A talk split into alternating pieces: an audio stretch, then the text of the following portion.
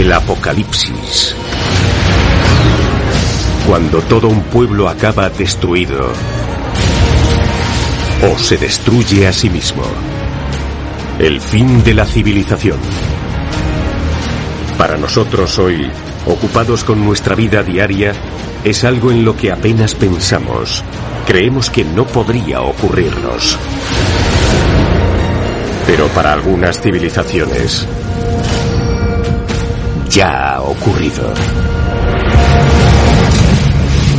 Apocalipsis de los imperios.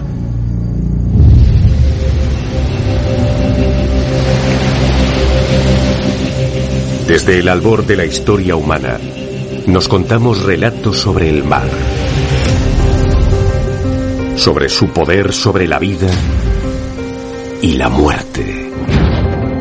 En la Torá, el Corán y la Biblia se habla de una gran inundación. De que Noé construyó un arca cuando el mar inundó la tierra y lo destruyó todo a su paso. Las sociedades de todo el mundo están repletas de ejemplos de relatos de tierras anegadas por el agua. La gente había hecho algo malo y ese fue el castigo de Dios. O el relato de la ciudad perdida de la Atlántida, contado por el gran filósofo griego Platón. La isla utópica que muchos se pasan la vida buscando bajo las olas. Por todo el mundo, en casi todas las culturas, hay algún relato sobre inundaciones. Un episodio en el que el agua tanto limpia como destruye.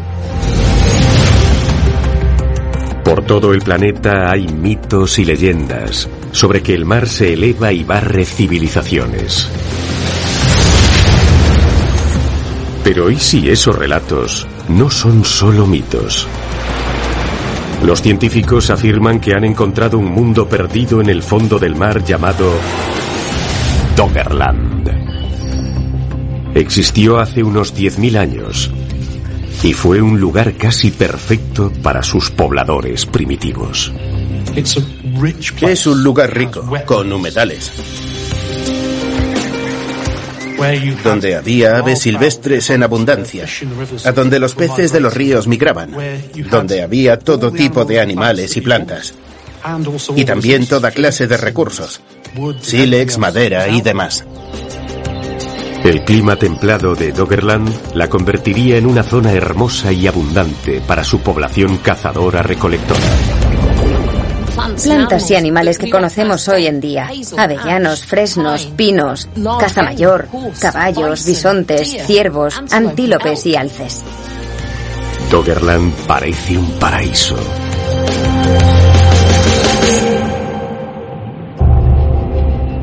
Pero ese mundo ya no existe. Así que debemos preguntarnos qué le pasó exactamente a Doggerland. Doggerland.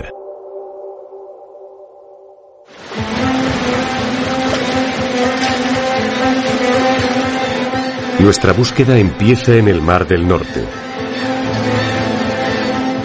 Ese mar se creó al final de la Edad del Hielo, hace unos 15.000 años.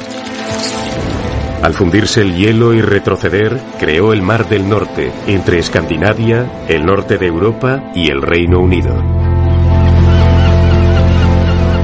Su poder y profundidades ocultas han despertado la imaginación de la humanidad y también durante milenios ha proporcionado a los humanos un alimento básico. Pescado.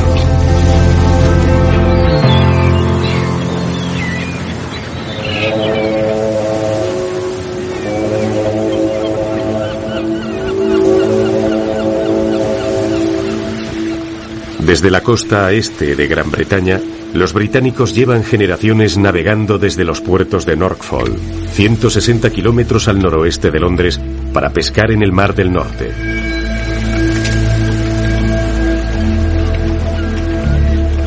Y en septiembre de 1931, un arrastrero faenaba cerca de los bancos de Lehman y Ower.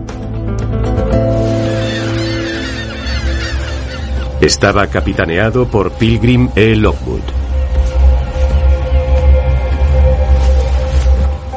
A unas 25 millas, echó las redes y barrió el mar en busca de peces. Al subir las redes a bordo, entre los brillantes peces había un enorme bloque de turba.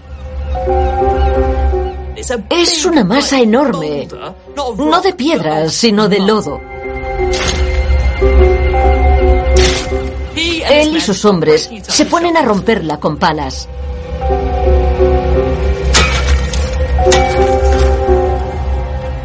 Al clavar la pala hace ¡tin! Y Lovegood dice, qué raro, suena como a metal.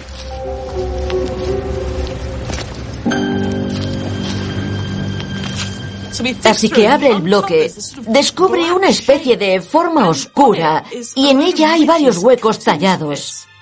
Forman como dientes y tiene pequeños surcos en el extremo, así que puede ser como un arpón, un anzuelo o algo así.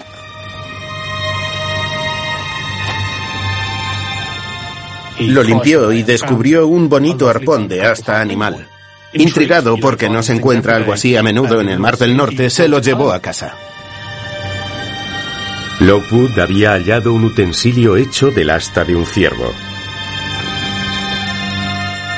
De unos 15 centímetros de largo y con un lado cerrado para poder usarlo para arponear presas. Pero, ¿cómo había llegado hasta allí? Porque estaba en un bloque de lodo que había estado bajo el mar. ¿Qué hacía el arpón en medio del Mar del Norte?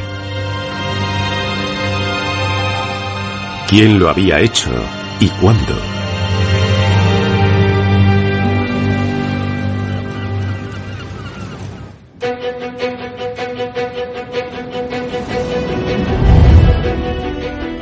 Nuestro relato se desplaza ahora a la Universidad de Cambridge. Aquí, en 1932 trabaja un joven arqueólogo ambicioso llamado Graham Clark. Clark acabaría siendo uno de los mejores arqueólogos de Europa, y aquí lo vemos recogiendo el premio Erasmus en 1990. Graham Clark, que es un hombre muy tenaz, quiere labrarse un nombre y está decidido a estudiar un nuevo campo que no se había investigado mucho. Se trata del Mesolítico, la edad de piedra media. A Clark le fascinaba el período de hace 4.000 a 10.000 años. Creía que el arpón de Lockwood era similar a los usados por los cazadores recolectores mesolíticos escandinavos, llamados maglemosienses. Pero eso crea un misterio aún mayor. Se sabía que los cazadores recolectores mesolíticos pescaban y tenían botes de pesca, pero ¿qué hacían arponeando peces tan mar adentro? El primer paso de Clark fue comprobar que el arpón era en efecto mesolítico.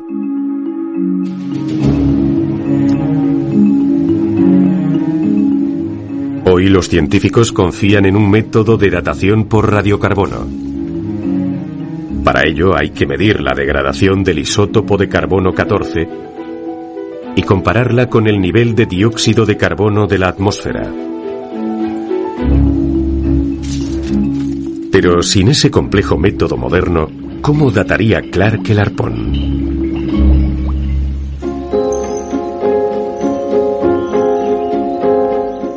Para resolver el problema, Clark recurrió a sus amigos y botánicos Harry y Margaret Godwin.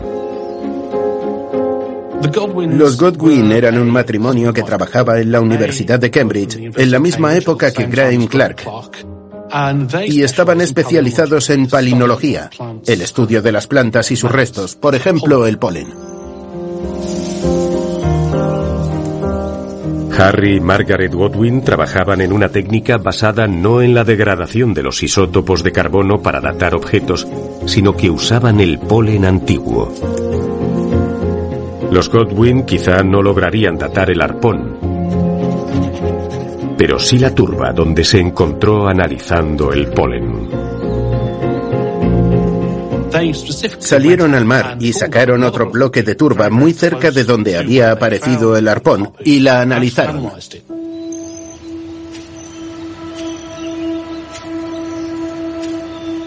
Lo que los Godwin descubrieron cambiaría el modo de ver el lecho del Mar del Norte para siempre. Mostró cosas que existen ahora. Pinos, alisos y también robles. No era un bloque de materia arrastrada desde un estuario. Era parte de un entorno que había albergado vida, con todos los elementos que hoy esperaríamos en tierra firme. Eran plantas que no había cerca del mar. Entonces, ¿qué demonios hacían bajo el mar del norte? Lo que los Godwin tuvieron que hacer ahora fue averiguar de qué época eran esos árboles y pólenes. Trabajando con otros científicos de Escandinavia y Alemania, habían hecho una lista de zonas temporales o cronozonas, basadas en el polen hallado en la turba prehistórica.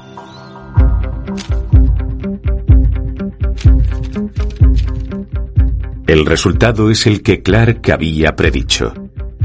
El polen de la turba cercana a donde apareció el arpón data del Mesolítico. Eso demuestra que el arpón es muy probablemente de esa época. Pero lo que Clark no puede aclarar aún es cómo llegó el arpón al medio del Mar del Norte. ¿Sería posible que la turba, el polen y el arpón fueran arrastrados tan mar adentro?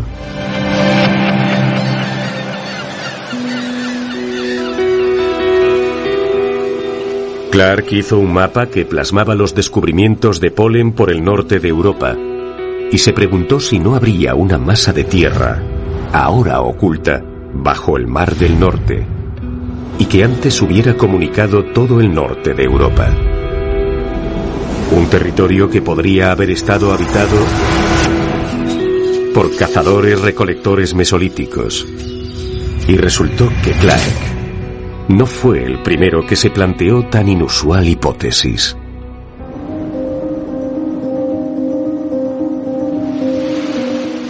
A principios del siglo XX, el botánico Clement Reed solía pasear por las playas y dunas de arena de Norfolk, Inglaterra. Como botánico le interesaban las plantas y árboles actuales y de dónde habían llegado en un principio. Clement Reed se obsesionó con algo llamado bosques de Noé. Se trata de que cuando la marea baja en algunos lugares se ven tocones de árboles, lo cual es algo extraño. Mucha gente de la época los llamaba los bosques de Noé. Creían que eran restos de la inundación de Noé. Pero Clement Reed no creía que fuese posible, así que se puso manos a la obra y decidió investigar. Reed excavó bajo la costa y en las profundidades del mar para ver qué podía encontrar.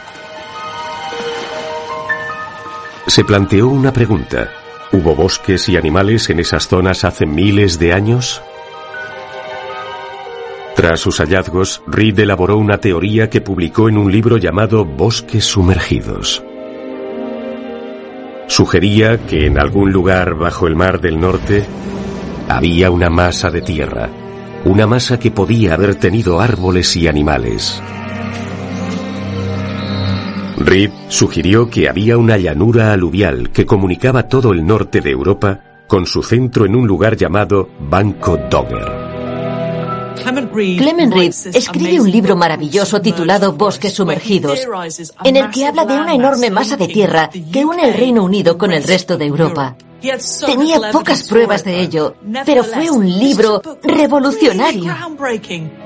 Lo malo fue que a nadie le importaba aquello. Nadie estaba tan obsesionado con el tema como él. La idea de Reed era poco convencional, sin muchas pruebas que la apoyasen por entonces, y la comunidad científica se burló de su trabajo.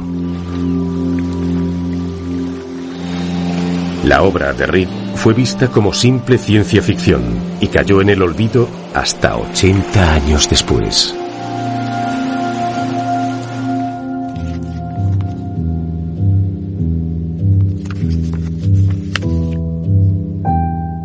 En la década de 1990, una arqueóloga británica pionera, la profesora Bryony Coles, acabó intrigada por la obra de Reed. En la época de la profesora Coles, la prospección petrolífera del Mar del Norte avanzaba con rapidez, permitiendo inesperadas ocasiones de investigación. Había estudios geológicos de las prospecciones petrolíferas del Mar del Norte en esa época. Empecé a deducir por los indicios geológicos y arqueológicos que aquel era un terreno que tenía contornos, ríos, y eran cosas que desconocíamos totalmente. La profesora Coles usó numerosos mapas, incluidos los hechos por Graham Clark en la década de 1930, para calcular cómo se derritieron las capas de hielo tras la era glacial y qué masas de tierra podrían haberse creado. Enseguida vi que necesitábamos mapas que mostrasen los cambios a intervalos, porque todo estaba cambiando entonces y pudo tardar miles de años en hacerlo. El trabajo de Coles sugería que en la zona donde se halló el arpón podría haber habido tierra firme. ¿Pero aceptaría alguien la idea de la profesora Coles? Cuando estaba con el cartografiado, vi que para no tener que repetir la tierra que estuvo bajo el Mar del Norte, sería mejor darle un nombre propio. Para transmitir la idea de que había sido no solo una zona inundada, sino un entorno vivo de tierra firme. Basándose en el nombre de la zona de pesca, Banco Dogger, Coles bautizó esa nueva masa de tierra como Doggerland. Y es un detalle importante, porque en cuanto un sitio tiene un nombre, se convierte en un lugar no solo en la realidad, sino también en la imaginación. Y Coles fue más allá. Propuso la teoría de que Reed no solo había acertado sobre la existencia de una masa de tierra desaparecida en el Mar del Norte, sino que ello significaba algo aún más inesperado. Era un área enorme, con ríos, bahías y ensenadas, con zonas de terreno elevado, colinas, por así decirlo, y zonas bajas que ahora están sumergidas del todo, pero que entonces habrían estado justo en el centro del entorno posglacial del norte de Europa. Por tanto, si fue un entorno vivo, ¿había pruebas que indicasen que había albergado vida humana?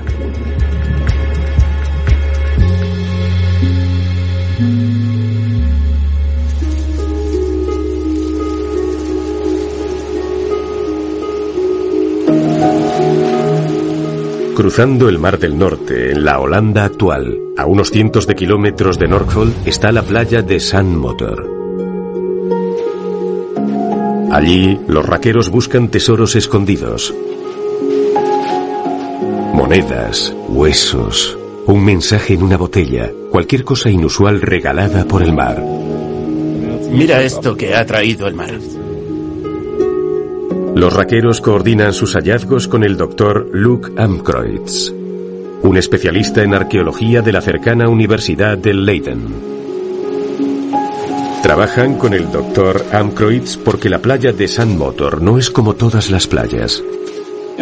Estoy en la playa de San Motor, pero no es una playa normal, sino una creada por el hombre en 2011, vertiendo un montón de arena del Mar del Norte en esta zona.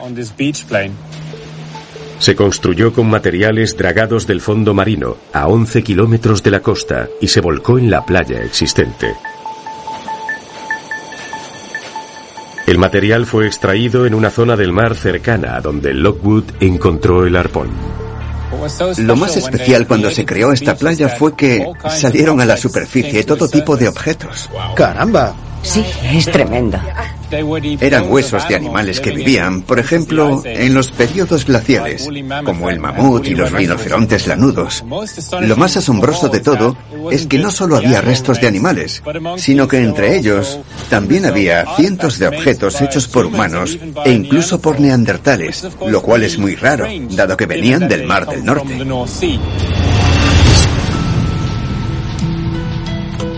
Con el paso de los años, los raqueros han encontrado más de 500 objetos antiguos, entre ellos utensilios, anzuelos de espina de pez e incluso restos humanos que según creen son milenarios. Motor y también otras zonas hicieron comprender la gran importancia de ese enorme archivo arqueológico frente a nuestra costa. Tenemos una amplia gama de objetos orgánicos que se han conservado. Y es como si estuviésemos viendo todo un juego de herramientas de carpintería. Y también hizo comprender que aquello fue todo un mundo, un entorno habitado por humanos que ahora se ha perdido. Los hallazgos más emocionantes de Doggerland no son solo los objetos, sino los propios restos humanos. Y algo que me conmueve mucho es esta mandíbula inferior. Esta persona tenía unos 40 años cuando murió. No estás viendo solo objetos ni restos de alimentos, sino que ves a esas personas. Y el grupo de Luke no es el único que encuentra cosas en la playa. Desde la década de 1970, cientos de arqueólogos aficionados han hecho hallazgos en las costas de los Países Bajos, Alemania, Dinamarca, Suecia, Noruega y Reino Unido. Bajo el Mar del Norte hay indicios de todo un mundo vivo. No solo de animales, sino también de humanos. Pero seguimos sin saber quiénes eran y qué les ocurrió.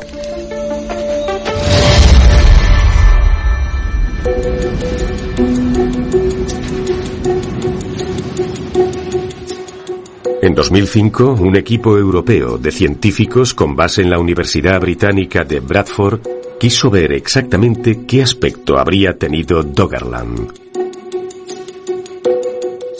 Pero sabían que no sería fácil. La zona era muy inaccesible. Está bajo el agua a 5 y 30 metros en algunos sitios y en otros a 60 y 80. Además allí el agua está muy fría así que no es fácil bucear en ella. Hay corrientes muy fuertes en algunos sitios y por otra parte, los instrumentos y técnicas que usamos no estaban muy desarrollados en algunos casos o estaban aún en pañales. Era imposible que los arqueólogos pudieran excavar bajo el lecho marino en esas aguas peligrosas. Estaban más allá de su capacidad técnica y habría costado cientos de millones de euros. Parecía que Doggerland seguiría siendo una mera conjetura, un misterio sin demostrar con pruebas científicas.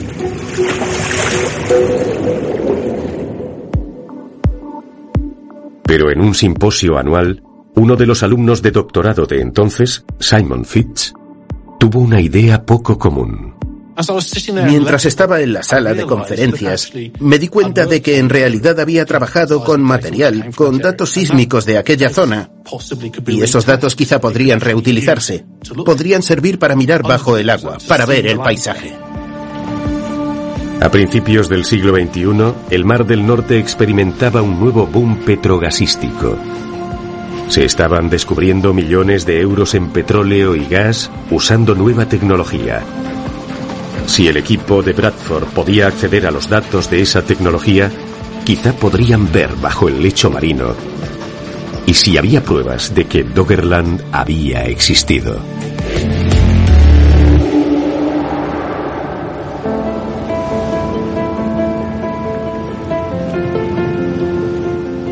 El equipo de Bradford habló con las empresas petrogasísticas para pedirles acceso a sus datos cartográficos.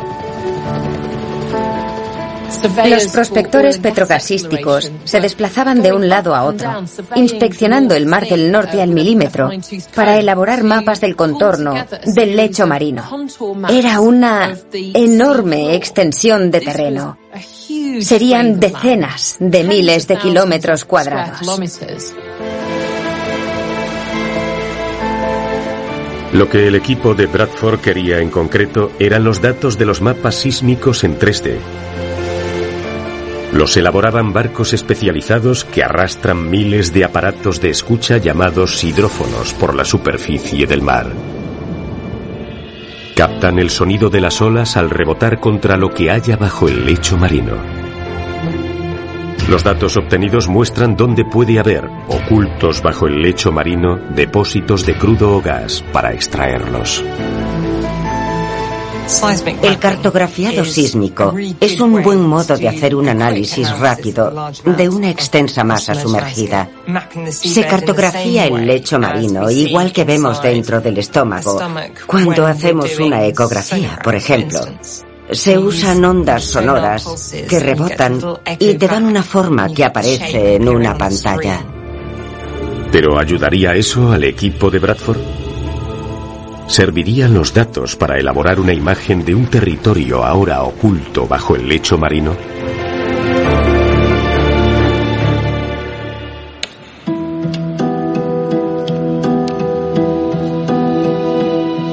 Tras esperar algunos meses, el equipo al fin consiguió los datos de la zona de Doggerland. Los cargaron en un ordenador y esperaron por los primeros mapas sísmicos. Cargamos los datos en el ordenador y salió una imagen extraordinaria. Vimos un río que estaba lleno de vida cuando la gente del Mesolítico caminaba por el banco Dogger. Fue emocionante casi como el momento de la llegada a la Luna. Estabas viendo algo que nadie había visto antes. Nos quedamos boquiabiertos, comprendimos las consecuencias de lo que veíamos. Nos ofrecía una puerta a un mundo perdido y nos dimos cuenta de que todas las preguntas que la gente se había planteado podrían responderse. Era justo como Brian y Coles y Clement Reed habían dicho. Un mundo oculto con ríos, lagos y humedales. Pudimos cartografiar detalles del paisaje. Vimos ríos, lagos, pequeñas colinas. Vimos un paisaje con todo lo que puede haber en un país normal, solo que este está bajo el mar y se ha conservado. Está repleto de material y arqueología esperando a que vayamos a descubrirlos. El equipo de Bradford había visto Doggerland por primera vez. Pero el cartografiado no aclaraba aún la mayor incógnita. ¿Qué le pasó a la gente que vivió allí? Para entenderlo, los científicos tenían que investigar cómo podría haber vivido esa gente.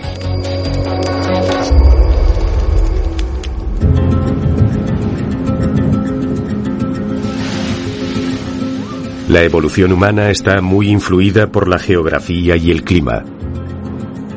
Así que primero debían averiguar qué tipo de clima habría tenido Doggerland. Eso se hace estudiando la situación geográfica de Doggerland en esa época. Sabemos que al terminar el último periodo glacial estaba congelada. Era como la tundra siberiana. Pero luego empezó a calentarse con rapidez, a deshelarse. Y eso permitió que nuevas especies empezaran a colonizar ese territorio. Doggerland se habría transformado en un entorno que reconoceríamos hoy. Los inviernos eran más cortos y menos duros, y los veranos eran más largos y cálidos, y las plantas empezaron a colonizar esa tierra. Empezaron a crecer árboles, muchas de las especies que nos son familiares ahora. Avellanos, fresnos, robles, sauces. Los animales empezaron a colonizarlo porque van siguiendo el alimento, así que hay manadas de caballos, bisontes y alces. Pero quedaba la incógnita de si pudo haber poblaciones humanas en Doggerland. Y si las hubo, ¿cómo serían esas personas?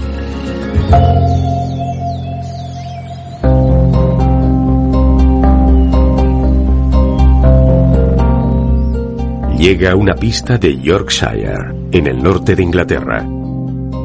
En 1948, a Graham Clark, el arqueólogo que había datado el arpón del Mar del Norte, le hablaron del hallazgo de sílex y huesos en un lugar llamado Starkar.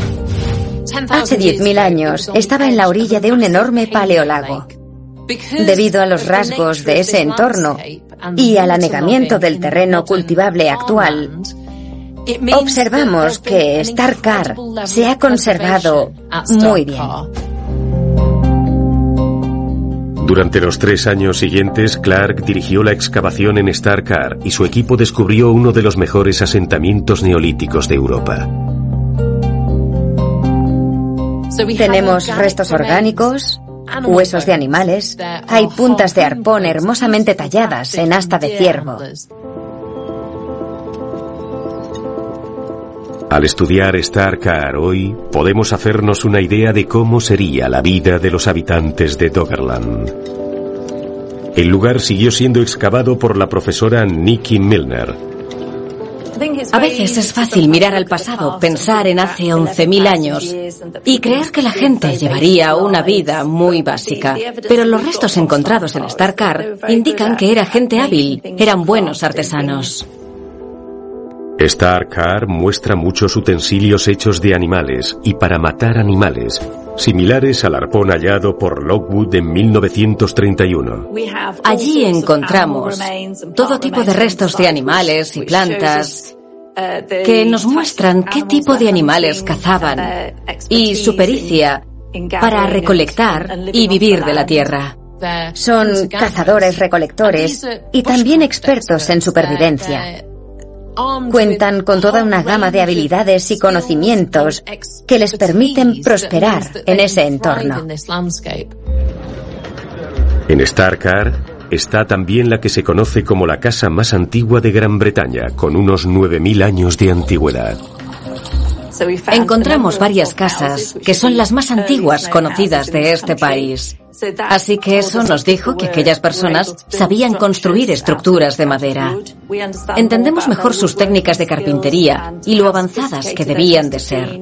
Y además sabían hacer estructuras, lo cual implica trabajo en equipo.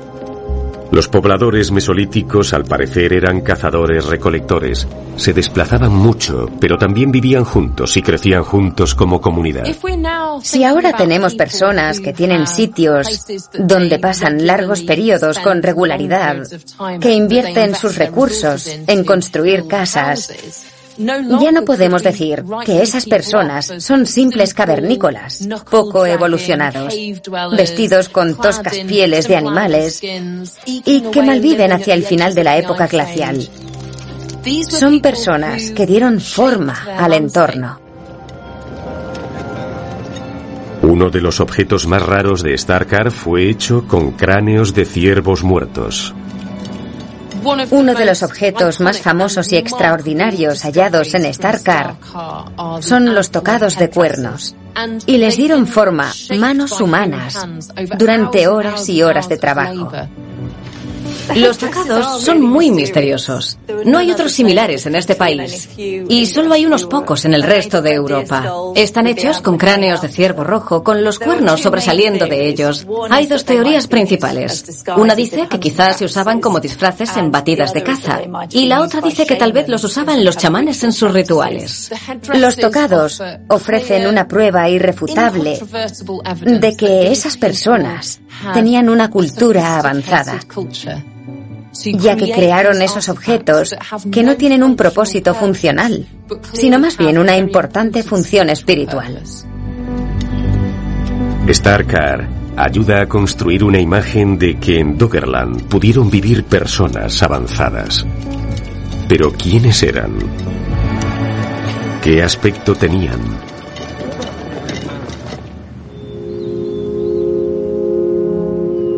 Para ver cómo podría ser alguien del Mesolítico, debemos irnos al sur de Inglaterra y a la garganta de Cheddar. Ahí apareció uno de los hombres del Mesolítico más antiguos de Europa, el hombre de Cheddar. El hombre de Cheddar es uno de los descubrimientos más importantes de este país. Se encontró hace unos 100 años en Somerset y se ha estudiado mucho desde entonces, porque los restos humanos mesolíticos son muy escasos en el Reino Unido.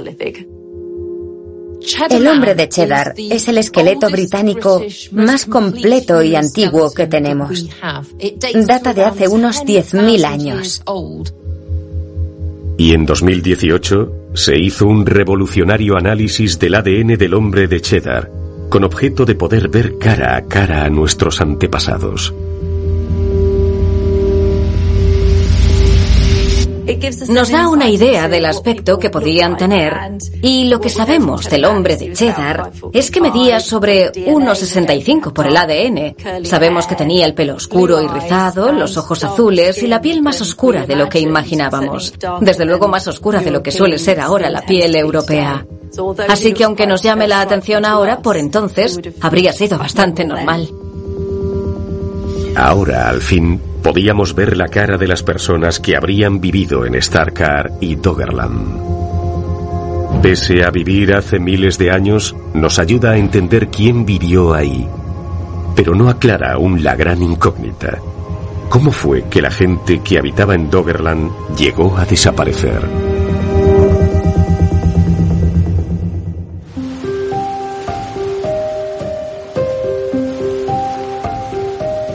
Para entender mejor lo que pudo haber ocurrido, el equipo de Bradford decidió excavar en la propia Doggerland. Lo hicieron tomando cilindros de muestras. Si coges una tubería enorme, la clavas en el lecho marino y luego la extraes, la columna de barro que sacas es un cilindro. Y al examinar ese cilindro, lo que ves son fragmentos de tiempo. Es como un diario del pasado remoto. Esas muestras nos ayudan a entender cómo cambió nuestro clima y las condiciones ambientales. Y también son cruciales para entender la arqueología de Doggerland y lo que fue de sus habitantes.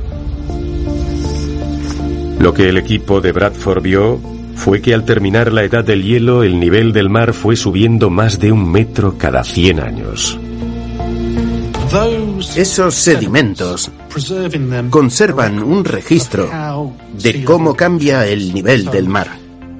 Así que en un lugar concreto mostrarán su paso de terreno seco a ser una zona inundada y que luego acabó sumergida.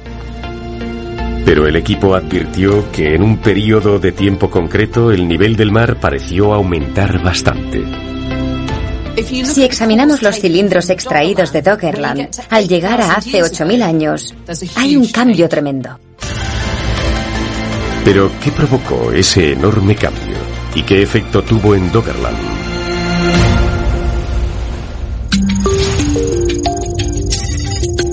Hace unos 8.000 años se produjo el llamado episodio del kiloaño 8,2, es decir, Hace 8.200 años, o sobre el 6.250 antes de nuestra era,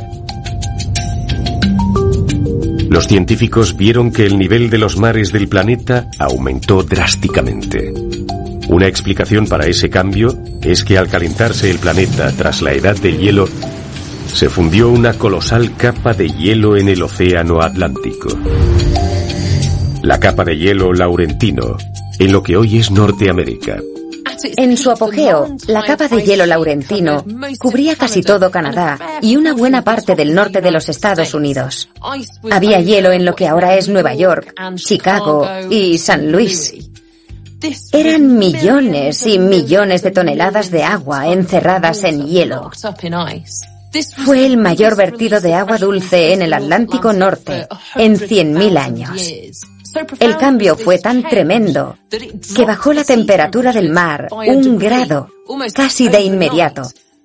Y eso cambió la corriente del Golfo, lo cual varió la temperatura del aire hasta un grado y medio Celsius en una generación.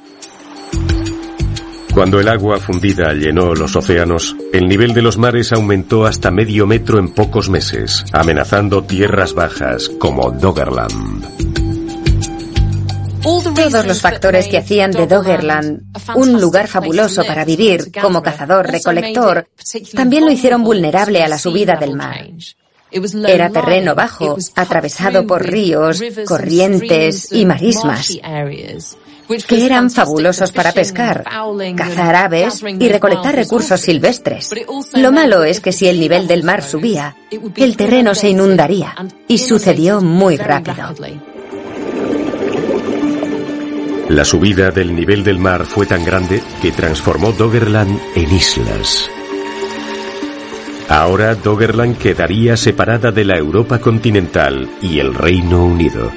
¿Qué significó eso para los pobladores de Doggerland? Tras el episodio 8,2, el nivel del mar aumentó tanto que ocurrió en pocas generaciones, en el curso de la vida de unas personas que vieron las consecuencias de la subida del mar.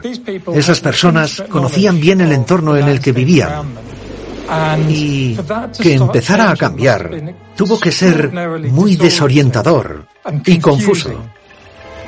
Lo que habrían sido valles fluviales fértiles, de pronto quedaron inundados. Grandes zonas de terreno bajo se perderían de inmediato. Y eso acaba con los animales de los que dependes y también con las plantas.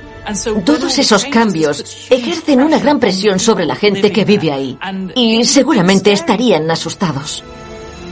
El paraíso de caza y recolección de Doggerland se hundía poco a poco bajo las olas. ¿Y qué podía hacer la gente del Mesolítico? Si eres una persona del Mesolítico y se inunda tu terreno, ¿a dónde vas? Está claro que debes seguir a los animales, a los rebaños, ir a donde va tu alimento. Y eso es lo que haces. Algunos se irían a Gran Bretaña y lo que ahora es el continente europeo. Algunos se trasladarían a otras partes de la Europa actual, como Alemania y los Países Bajos, y otros a Gran Bretaña. Por los restos arqueológicos tenemos varios botes mesolíticos. Y es justo entonces, cuando el nivel del mar aumenta, que empiezan a aparecer muchos indicios de uso de canoas en Gran Bretaña y el noroeste de Europa. Los cazadores recolectores son muy flexibles y puede que la gente incluso empezara a adaptarse mejor a vivir en la costa. Pero seguía sin aclararse ¿Qué les pasó a los que se quedaron en Doggerland?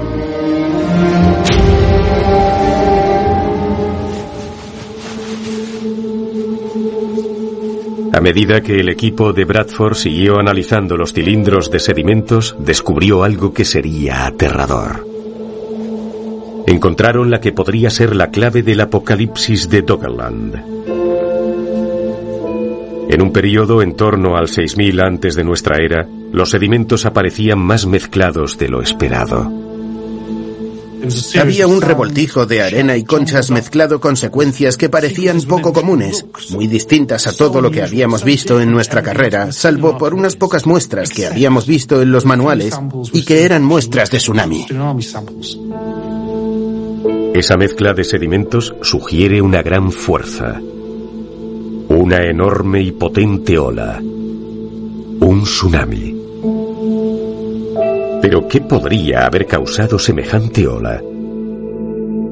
El equipo relaciona las extrañas muestras con un episodio llamado deslizamiento de Storega cuando grandes zonas de la plataforma continental noruega se deslizaron hacia el mar. El deslizamiento de Storega fue un enorme deslizamiento submarino que ocurrió en la costa de Noruega. El deslizamiento en sí se compone de sedimentos depositados desde la era glacial. Es una gran cantidad de lodos y arenas finas. Y en ellos hay capas débiles, capas que no pueden mantener compacto el sedimento, así que son proclives a deslizarse. Y cualquier fenómeno, como un terremoto, basta para poner en movimiento ese sedimento y que se deslice cuesta abajo. Y al hacerlo genera una ola porque mueve la superficie del agua. Un tsunami habría sido aterrador. Y es algo que nuestra sociedad moderna ha visto tanto en 2011 en Japón como en Asia en 2004. Aquí vemos que el tsunami de 2004 se propagó por casi todo el mundo. Así que, ¿cómo afectaría el tsunami del episodio de Storega a Doggerland? El doctor John Hill de la Universidad de York reprodujo cómo pudo afectar el tsunami al norte de Europa en una serie de simulaciones por ordenador.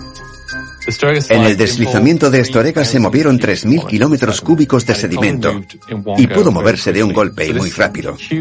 Así que ese gran deslizamiento, que pudo ser uno de los mayores de la historia de la Tierra, generó un gran tsunami que luego viajó por el Atlántico Norte hasta Groenlandia y después bajó por el Mar del Norte como una ola de 6 a 10 metros que golpeó la costa del Reino Unido. En esta precisa simulación científica, las islas que quedaban de Doggerland se ven barridas repetidamente por las altas olas rojas. Los cilindros de sedimentos también indicaban que el momento de la ola fue crítico para los pobladores de Doggerland. Algo que me sorprende es nuestra capacidad para situar la época del año en que ocurrió lo de Estorega. Lo hacemos examinando los sedimentos que se depositaron y en ellos vemos restos de vegetación, como musgos y huesos de cereza, que sabemos que estarían presentes en otoño, y por tanto podemos averiguar que el deslizamiento de Estorega se produjo en otoño.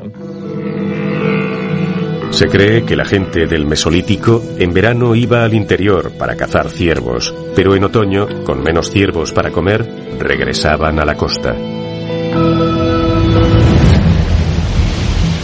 El tsunami del deslizamiento de Estorega atacaría a los habitantes del Mesolítico cuando eran más vulnerables. Doggerland quedaría muy afectada por la ola porque era terreno muy bajo. Aunque tenía unos 130 kilómetros de diámetro y quizá 80 kilómetros de norte a sur, la altura media podría ser de unos pocos metros, no de decenas de metros. O sea, que si llega una ola de 5 metros de altura, inundaría una buena parte de ese terreno. Si nos fijamos en los episodios modernos como el tsunami de Japón de 2011, la altura media es de unos 5 metros y la ola inundó hasta 4 kilómetros tierra adentro. De modo que según esa escala, en Doggerland ocurriría algo similar. En la costa estaría la mayoría de la gente. El tsunami destruiría casas, arrastraría artes de pesca, desaparecerían terrenos de caza. Quizás sociedades enteras quedaron barridas en unas pocas horas. Para Doggerland sería catastrófico. La mayoría del terreno quedaría cubierto por esa veloz inundación. Muchos pobladores de Doggerland se verían arrastrados junto con sus casas. Por los restos arqueológicos se nota que el tsunami es el principio del fin, o el fin mismo de Doggerland. Grandes zonas de terreno ya quedan bajo el agua, y lo que resta quedaría bastante destruido durante algún tiempo. La muerte en forma de gran ola barrió todo Doggerland.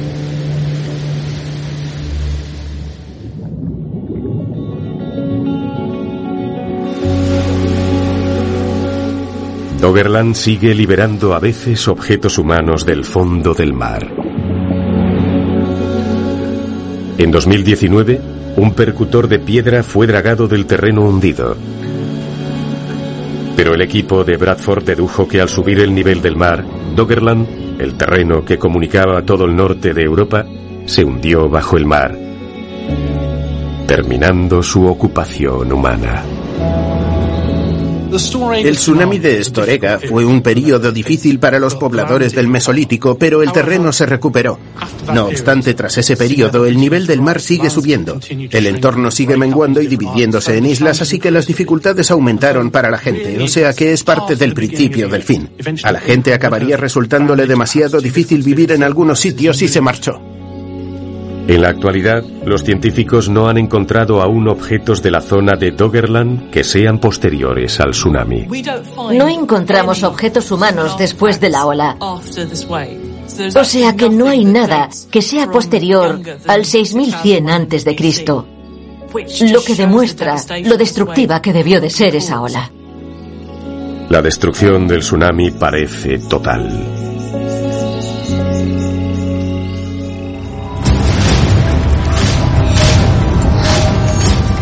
Doggerland. Un paraíso mesolítico que tuvo pobladores humanos, animales, bosques y humedales. Un territorio que en un tiempo se calcula que abarcó desde lo que hoy es el norte de Europa hasta Escandinavia y el Reino Unido, y se extendía casi unos 50.000 kilómetros cuadrados. Los cazadores recolectores de la época podrían ir andando desde el Berlín actual a Oslo, Londres y París.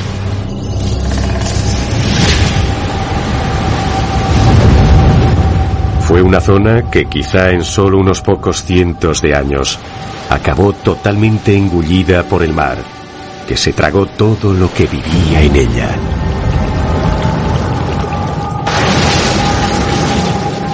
Un auténtico apocalipsis que resuena en la historia de la humanidad a través de los mitos y leyendas de grandes inundaciones y que todavía hoy nos conmueve.